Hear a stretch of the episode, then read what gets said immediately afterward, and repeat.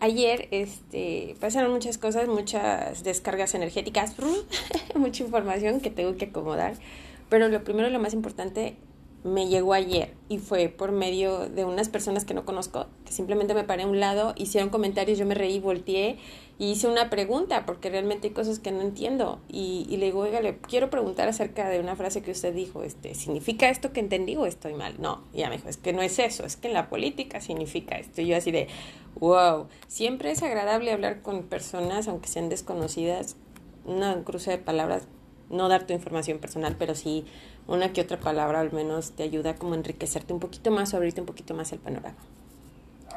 Entonces dijo algo que me llamó la atención. Dijo, eh, yo he ido a muchos lados, he estado en muchos lugares y en México las mujeres dan miedo. Entonces le dije yo, ¿cómo? ¿Cómo que las mujeres dan miedo?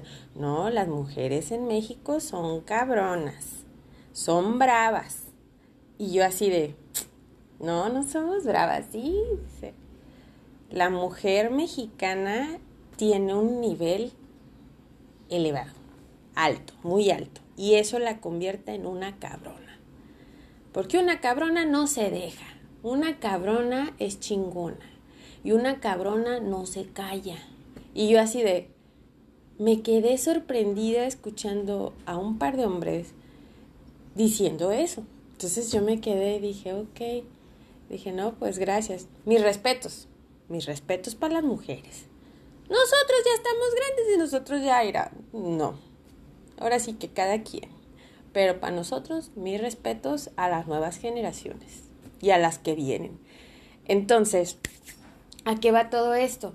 Pues que simplemente me hizo como hacer como plush en mi cabeza el por qué no nos funcionan muchas de las cosas a nosotras como mujeres, el por qué no hemos cambiado en muchos sentidos y en otros sí, por qué tenemos un rezago en tantas, en tantas cosas y en otras no, por qué, por qué, por qué. O sea, entonces yo siempre soy de preguntas y de buscar la respuesta y luego me voy a la base científica y luego me voy al experimento y luego regreso porque el experimento es cuando yo ya lo vivo, yo lo aplico. Entonces ya regreso con la respuesta y fue así como, de, bueno, yo experimenté esto, yo sentí esto y lo comparto.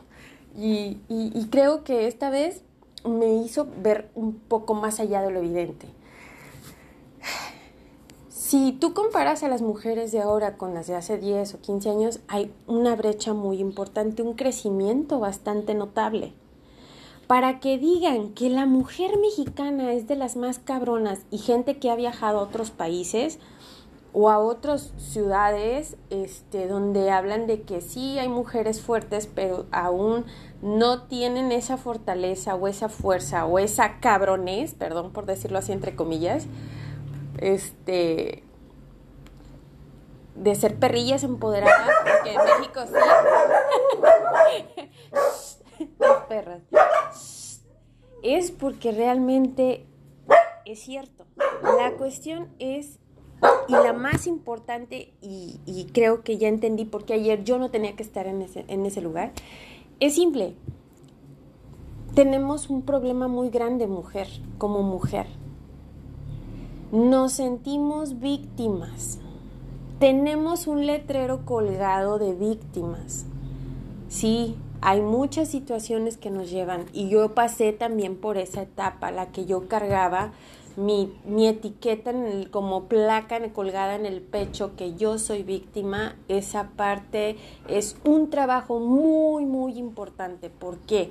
Porque si no te logras sanar y quitar esta etiqueta a ti mismo, porque Realmente muchas veces el sistema, las situaciones, eh, las vivencias, el entorno, eh, tu familia, eh, tu pareja, etcétera, muchísimas situaciones, porque son muy diversas, nos llevan a este punto. Y más cuando es invadido nuestra, nuestra parte personal, que es nuestro cuerpo, nuestro alma, cuando nos sentimos tocados, cuando alguien accede a nosotros en contra, te lleva a un punto de victimización como no tiene idea la gente que no lo ha vivido. O sea, es una cosa muy desgarradora y muy fuerte. Y es ahí donde yo me, ya, o sea, lo acabo de ver y no lo había notado, que ese es el, eh, un problema muy grande para que nosotras crezcamos y nos volvamos más fuertes. Igual, lo, lo digo para los hombres, cuando están en, en, modo víctima y siendo personas inteligentes, pero siguen en modo víctima, víctima de la sociedad, víctima de, del sistema, víctima de la familia, víctima de la pareja, pues nunca vas a lograr a sacar todo eso que tienes tú, cómo vas a llegar a cumplir tus sueños si tú estás en plan víctima. Y no porque diga plan víctima es así de, ay, es que hoy es en modo víctima. Uh, no, no, no, no, no así. O sea, en el sentido de que cuando tú ya tienes esta placa colgada, soy víctima. Ok, eres víctima. ¿Qué sigue? De ahí, ¿qué sigue? Para que digan que la mujer mexicana es cabrona, tiene que ver mucho que ver gente que ha demostrado, mujeres que a los pasos de los años ha demostrado que no se agachan, que se caen y se levantan, y que si pueden levantan a otras más o a otros, pero siguen de frente, siguen luchando, no se dejan. Y siempre se están cultivando, se están preparando y están eh, aprendiendo en un proceso um, acorde a los avances, como va avanzando la, la civilización o va avanzando, nosotros también tenemos que ir a la par, documentándonos, creciendo, mejorándonos. Pero si seguimos con este plan de la víctima, no vamos a llegar muy lejos. Y lo peor, vamos a tener toda, toda la información, todas las armas para poder salir adelante, pero no vamos a ser capaz de usarlas. ¿Por qué? No vas a ser capaz de usarlas porque es simple. Sigues en modo víctima. Cuando eres en modo víctima, te estás nublado, estás atado, estás cegado, estás en el pozo. Entonces, cuando tú estás ahí, hay maneras de salir, pero mientras no empieces a entender que tienes que salir de ahí, que hoy estás vivo, tienes oportunidad de vivir, que te tocó vivir algo muy fuerte, pero que no eres víctima. Tú no tienes la culpa de lo que te pasó. Entonces, no es ir a gritar y agredir y atacar. Primero, lo primero que debes de hacer antes de revelarte, antes de brincar y antes de hacer, es quitarte esa pinche placa a la chingada. Trabajar esa placa que nos colgamos. Porque yo, yo lo sé, porque yo pasé por ahí. Y, y, es uno de los trabajos más que más he llorado, con los que más he tenido que enfrentarme conmigo misma, con los más que, que tuve que aprender a no caer presa de las garras de esta jueza grandísima, porque todos tenemos esto, nuestro peor enemigo somos nosotros mismos. Somos jueces de nuestras acciones, jueces de lo que hablamos, jueces de lo que pensamos. Incluso a veces todavía no hacemos las cosas y tenemos algo en mente y ya nos estamos bloqueando de no, no, no, no, no, no, eso no, como, uh, ¿cómo se te fue a ocurrir? Estás pendeja, estás pendejo. Entonces ya te estás anulando, ya te estás bloqueando. Esto es normal. Todos tenemos pensamientos buenos, entre comillas, digo buenos como se podría decir, constructivos, y todos tenemos pensamientos negativos o intrusivos, o también de estos que se te vienen ideas y que como cuando como las películas de destino final, ¿no? Que te parabas y uno en la banqueta y le atropellaba un camión. Digo que no sé, todos alguna vez tenemos ideas así. La cuestión aquí es que si tú trabajas en ti, te enfocas en ti, aprendes algo que se llama libre albedrío. El libre albedrío es la elección, porque tú eres libre, todos somos absolutamente libres de elegir, de tomar decisiones, de tomar acción, de hacer o de no hacer, o de replantearte y volver a intentarlo. Entonces, este libre albedrío te va a dar a ti la elección de decidir qué está bien y qué está mal, de lo que tú estás pensando, de lo que tú quieres hacer. Pero no nomás es eso. Tienes que tomar en cuenta muchas cosas, no nomás es que yo soy libre, yo tomé la decisión y ti ti ti ti, para todos los demás. No, no, no, no, no, no. O sea, hay que hacernos responsables porque toda acción lleva consigo una reacción.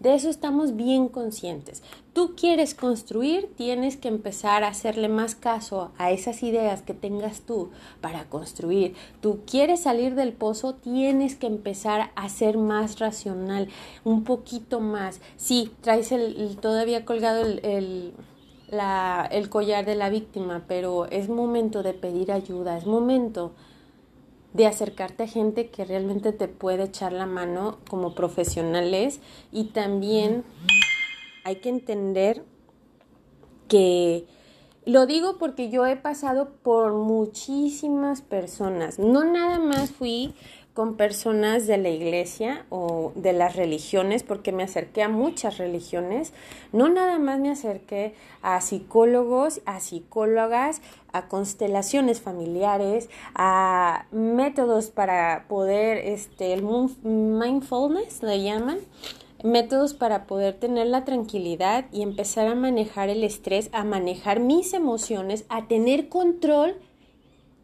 de mí, recuperarme a mí. Esa es la palabra, recuperarte a ti mismo, porque cuando tú caes en víctima te pierdes, te pierdes, ya no eres tú, te conviertes en algo que fue ocasionado o es como un, una reacción de lo que te pasó. Entonces estás sobre reaccionado, estás el, eh, todo el tiempo con esta vibra de victimización y que gente que te quiere ayudar muchas veces se acerca a ti y se retira. ¿Por qué? Porque nota que tú en vez de permitirte te cierras o agredes o atacas. Entonces, y es normal, es un reflejo normal.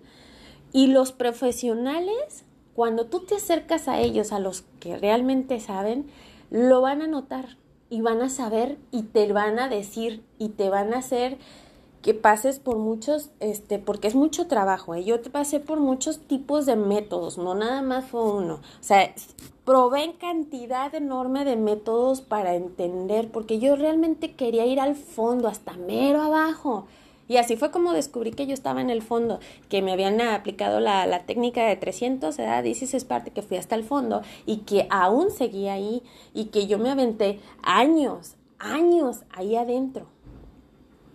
Y lo más cabrón y lo choqueante para mí era que yo creía que mi familia me iba a sacar del pozo. Yo creía que mis amigas me iban a ir a sacar, bueno, las amigas que tenían ese tiempo, me iban a sacar del pozo, pero que, que me hundía más, me hundía más porque yo no obtenía de esas personas lo que yo quería. Empecé a usar máscaras, empecé a sonreír, pero no tenía ganas de reír, empecé a, hacer amistades y gente y me empecé a rodear de un chingo de personas, empecé a salir, empecé a convivir, empecé a echarme mis cubitas con amigos, empecé a abrirme más de lo que yo ya era porque yo estaba gritando auxilio, pero no hallaba cómo, no hallaba quién. Y aparte no tenía poder sobre mí misma, yo ya no era yo, era otra persona, era simplemente una reacción de mi etiqueta colgadota en el pecho de víctima.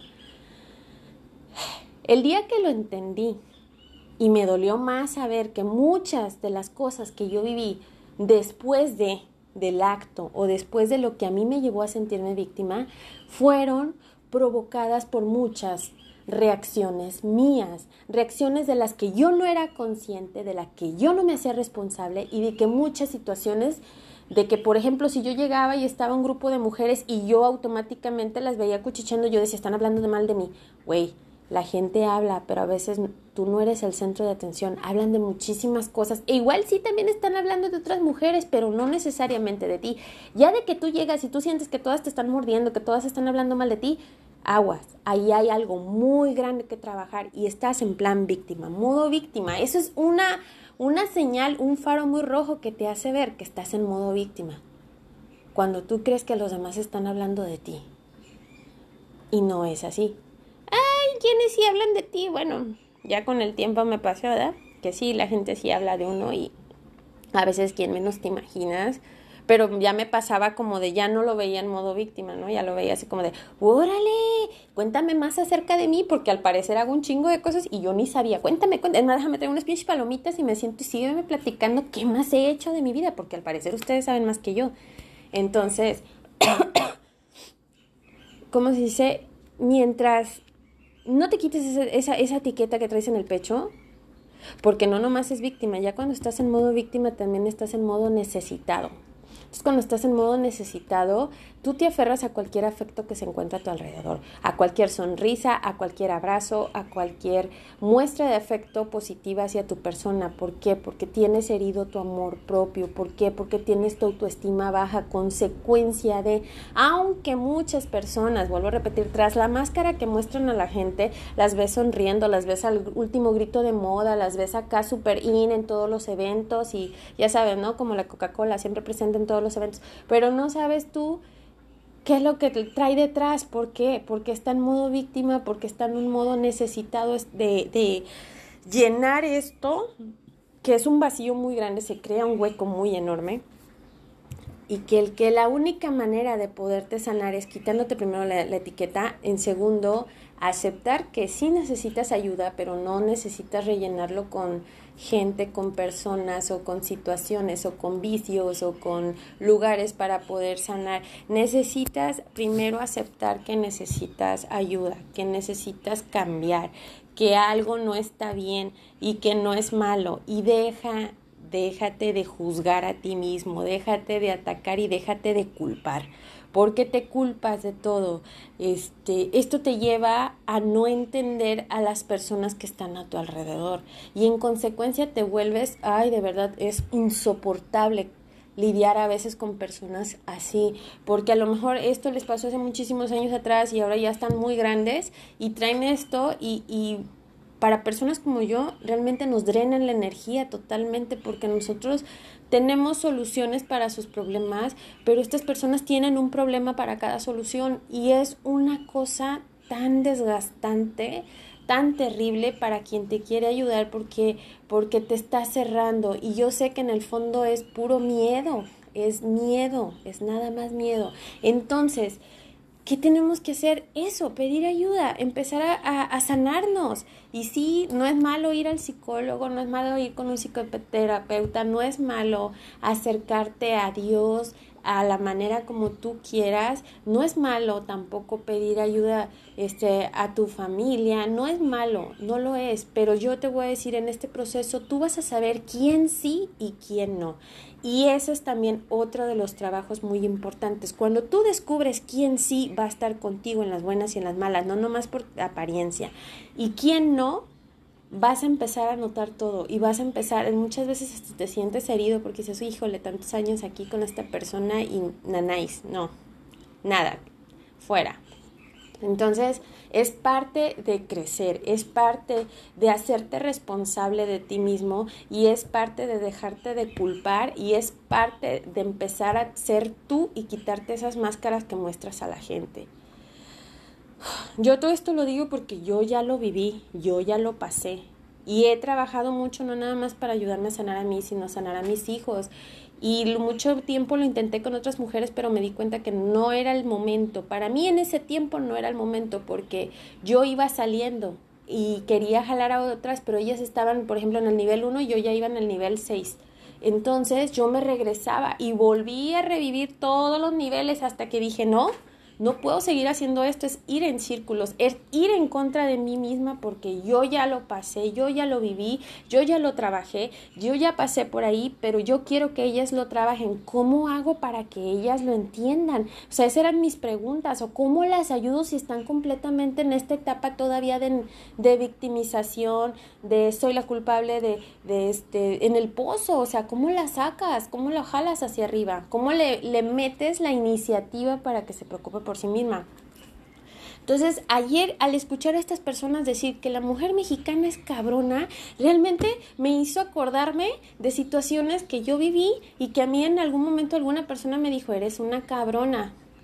¿Por qué me dijo cabrona? Porque luché por, por mis sueños, porque luché por algo que yo quería, porque fui en contra de la corriente de lo mío. De lo que yo sabía que era para mí, porque yo dije, no, tú dices que soy fea, pero el problema eres tú, yo no me voy a quedar con tu espejo. Si tú crees que yo soy fea es porque tú dentro de ti mismo crees que eres feo. Entonces, no es mi problema, yo no tengo por qué cargar con tus problemas, así de sencillo, hazte responsable de tu mierda. Perdón, así es como yo lo digo, ¿por qué? Porque yo todos estos años cargué con mi mierda, a nadie se la mostré. Y quienes tuvieron acceso a ello, muchos lo hicieron de manera no consciente y de manera incorrecta, porque no era la manera porque no sabían qué había detrás y no tuvieron la suficiente madurez y conciencia y la suficiente trabajo emocional para haber entendido en qué nivel estaba yo de destrucción, de dónde venía, qué había reconstruido en mí y qué había crecido en mí. Entonces, no compartas en un principio todo esto que tú estás trabajando en ti.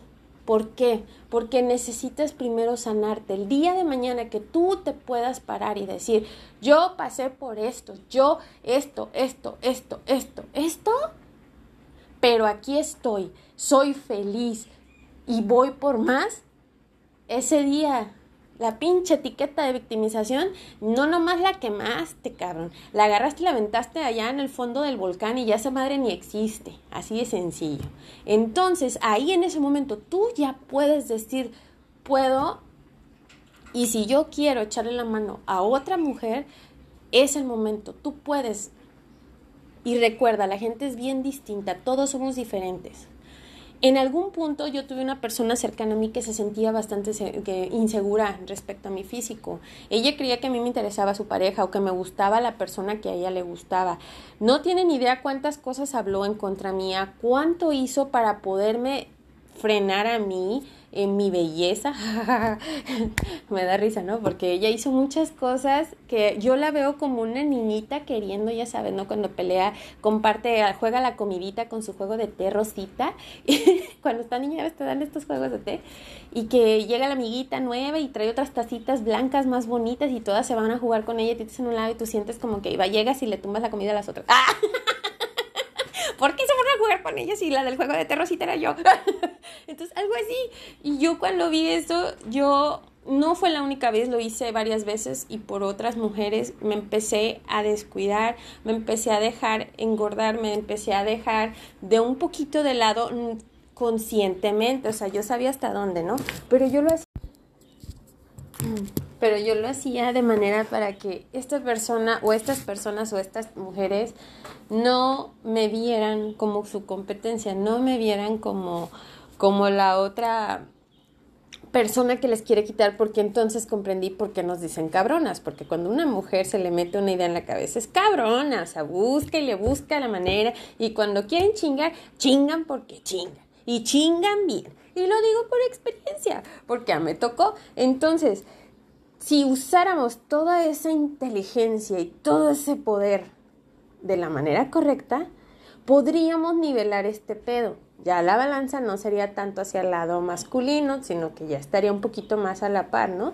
Entonces es cuestión de enfoques, es cuestión de entender que tenemos que trabajar en nosotras mismas y que debes de entender que siempre va a haber mujeres en otros niveles o en otro trabajo y que tampoco tienen por qué sentirse mal si, si de nacimiento están guapas o que también, si tú tienes la posibilidad, tú ya trabajaste en ti, porque yo siempre lo he dicho, primero tienes que trabajar en ti antes de tomar una decisión así. Si te quieres operar o quieres cambiar tu cuerpo, adelante, hazlo, pero hazlo después de haber trabajado primero el área psicológica, mental y emocional, porque muchas veces en estos procesos, al no haber trabajado internamente, se terminan volviendo adicciones. Entonces al rato hace una operación y otra y otra y otra y se empiezan a hacer tantas operaciones que al final ya no son las personas que ellas eran y a veces hasta deforman sus físicos. Entonces no hay necesidad de llegar a esos niveles. Recuerda, tienes que trabajar primero en ti. Todo lo demás lo puedes realizar, todo lo demás lo puedes crear, pero otra mujer no es tu enemiga, y esa es una de las cosas que a mí me han, me han pegado bastante porque no, no lograba, muchos años no lograba asimilar y entender por qué las mujeres hacíamos este patrón, que yo no lo vi en los hombres, esto es lo más chingón. Cuando un hombre quiere chingar a una mujer, se unen en manada y se llaman y, la y chingan, pero juntos.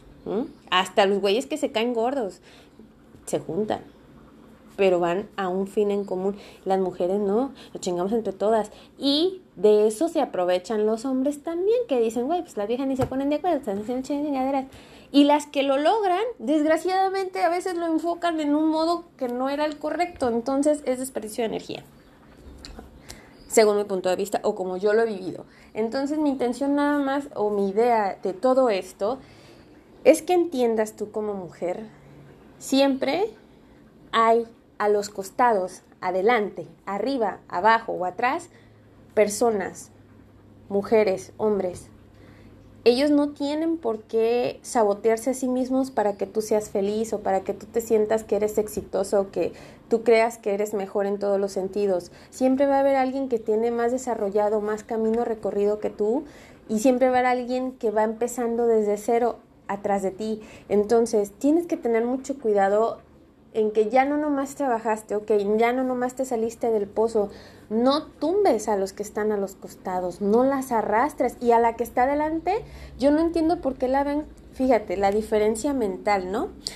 Yo a una mujer que es más que yo en muchos sentidos, desarrollada en todas sus áreas y que está en un nivel, puff, puta, arribísima, yo no la veo como una competencia chingar. Al contrario, yo la veo como de, güey, si ella puede, pues yo también puedo, chingado, yo quiero también, yo quiero ser parte de ese grupo de mujeres, yo, yo quiero, yo quiero estar ahí.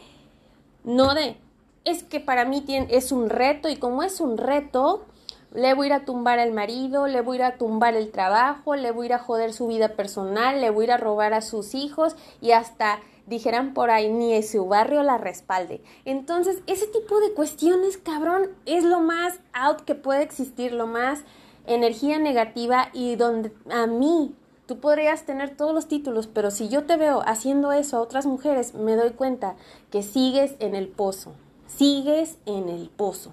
Por muchos estudios que tú tengas, por mucho nivel económico que tú tengas, sigues en el pozo, sigues sin hacerte responsable de tu mierda, sigues proyectando a todos los demás tu mierda. Entonces, trabaja en ti, enfócate en ti, sal adelante tú y si siempre, siempre, siempre tienes que echarle la mano a alguien, siempre, porque es parte de que esto, esta cadena de energía positiva siga funcionando y siga avanzando y tú sigas creciendo.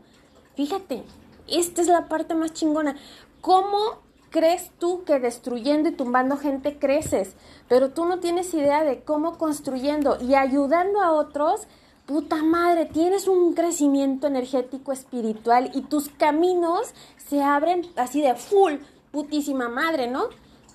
Entonces sí, sí ganas destruyendo, pero ganas más construyendo, ganas más sumando.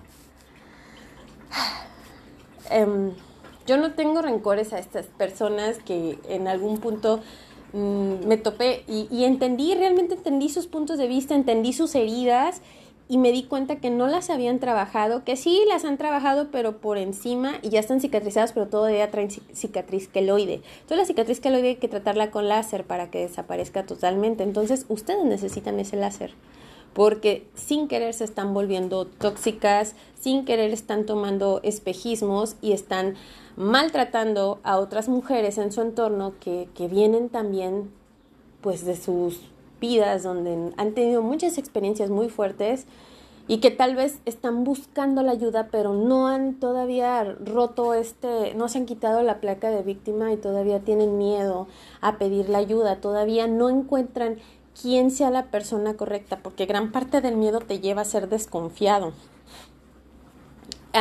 yo personalmente todavía tengo mucho que trabajar y más porque estos últimos años han sido de mucho hate, mucho, mucha agresión hacia mi persona, este, pero me llevó solamente a, cerrarme y a alejarme. Y, y, y es chistoso porque irónicamente las personas que más estuvieron cerca de mí y con, con mucha como vibra positiva y de tú puedes, fueron hombres, fueron gays, este, hombres y mujeres, y fueron este, muy, muy contadas. Y yo, menos de, no, menos, lo de una mano podría contar de dedos de mujeres que realmente hicieron cosas muy padres para que yo pudiera estar mejor. Pero de ahí en más, o sea, no llega yo creo que ni a 10 personas, así poquititas.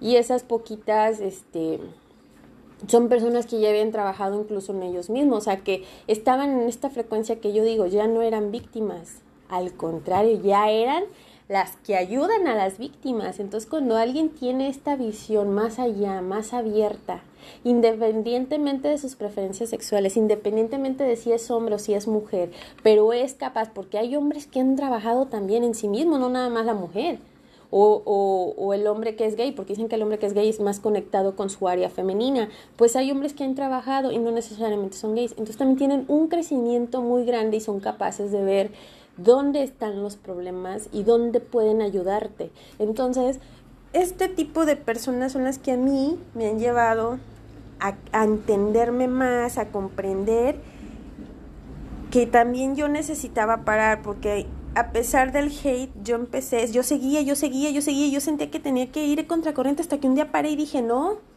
si yo no soy el problema, ellos son el problema. Ellos tienen un problema muy, muy grande, muy fuerte. Y están espejeando en mí y yo estoy absorbiendo todo, yo ya somatizando, yo ya toda estresada. Y ahora sí que, back to basics, volviendo a lo básico, este, dije, a ver, mujer, quieta. Si usted ya trabajó esto, si usted ya pasó esto, ¿por qué estás en este modo o en este plan? Y entendí que simplemente estaba cargando con las víctimas de otras personas y yo no tenía por qué ser el blanco. Al contrario, yo tenía que ser responsable de lo mío, seguir en lo mío, seguir en mi trabajo personal y dejar que los demás hagan lo suyo. Pero también asimilé algo que yo no había asimilado con estos años el poder de soltar, el poder de dejar ir a la gente que uno quiere. Cuando aprendes a soltar, a dejar ir y a entender la situación del otro lado sin juzgarle y que por mucho que le ames, a muchas veces no debemos estar juntos. Hay personas que no deben de estar juntos porque simplemente no es lo correcto, porque muchas cosas no se van a dar y que al contrario, en vez de hacer explosión, hace implosión. Entonces es destructivo. Entonces no tienes por qué permanecer. Llámese familia, llámese familiar, este, amistades, llámese gente cercana a ti de muchos años. Entonces comprendí gran parte de, de muchas como situaciones en las que yo estuve envuelta, en las que yo no me quería hacer responsable de que tenía que soltar a las personas, que les amaba tanto que, que era capaz de aguantarles sus ataques, pero después entendí que si alguien te ama no te hace daño y que si la persona está enfrascada en no trabajar en sí misma, tú tampoco eres responsable. Cuando entendí eso, me quité dolores de cabeza que tenía día gratis porque yo me hacía responsable de eso y eso no me pertenece. El día que yo lo hice, sentí como cuando me divorcié legalmente que me había quitado como 90 kilos de encima. Y nada, pues comprendo el poder que tenemos como mujeres pero bien direccionado, somos mucho más chingonas. Yo no nomás quiero ser cabrona de México, yo quiero ser cabrona de Latinoamérica y que haya más cabronas en otros países y que, y que América Latina se salga de este pozo porque definitivamente no, no puedo asimilar que lleguemos a un 2030 lidiando todavía con feminicidios o con violaciones y con problemas. O sea, los números en vez de disminuir aumentan. O sea, ¿cómo, cómo voy a creer que en un siglo donde estamos completamente avanzados en muchos, en muchos sentidos, incluso la tecnología e incluso en descubrimientos de, de, cómo trabaja la mente del ser humano y todavía tengamos que estar lidiando con cuestiones del año 1800 o de 1900. Entonces, ese tipo de cosas a mí sí me, me choquean mucho, pero yo entiendo, somos una sociedad y vamos a un cierto ritmo, pero pues ¿por qué seguimos en modo víctima? Ya, mujer, levantémonos ya, o sea, quitémonos eso y, Y ahora sí enfocarnos en lo que realmente importa, en mejorarnos y en preparar esto para las generaciones que vienen. Cabrón, ayer estuve viendo y las personas que estaban ahí son de mi edad y edad de mis hijas, de mis hijos. Entonces comprendí que si ellos ya también pasaron por ahí y, y, la verdad yo sí me hago responsable, digo, pues como papá a lo mejor no hice algo bien, como mamá no hice a lo mejor algo correcto. Pero después también digo, pues es que no nomás soy yo, no nomás es mi hijo, es mi entorno. Y, y yo no podía jalar a más gente, yo no podía echarle la mano a más gente porque yo no había trabajado al 100% en mí. Entonces, si yo no trabajo en mí, ¿cómo puedo apoyar a los demás? Necesito estar bien yo para poder hacer bien alrededor. Es una urgencia. Necesitamos ser conscientes Necesitamos saber dónde tenemos que arreglar, es detectar dónde están los problemas, dónde están estos huecos negros, dónde están estos, pues así como hoyos negros donde no llega todo bien y trabajar esas partes. Es mucho, es mucho trabajo, pero no cualquiera quiere entrarle al chingadazo. Esa es, la otra. Y creo que yo soy de esas personas que, ¿dónde? ¿A dónde? Vámonos. Ah, ah. Al contrario, yo voy sola. cuando yo estoy buscando la manada y al equipo, y ¡oh! ¿Dónde están?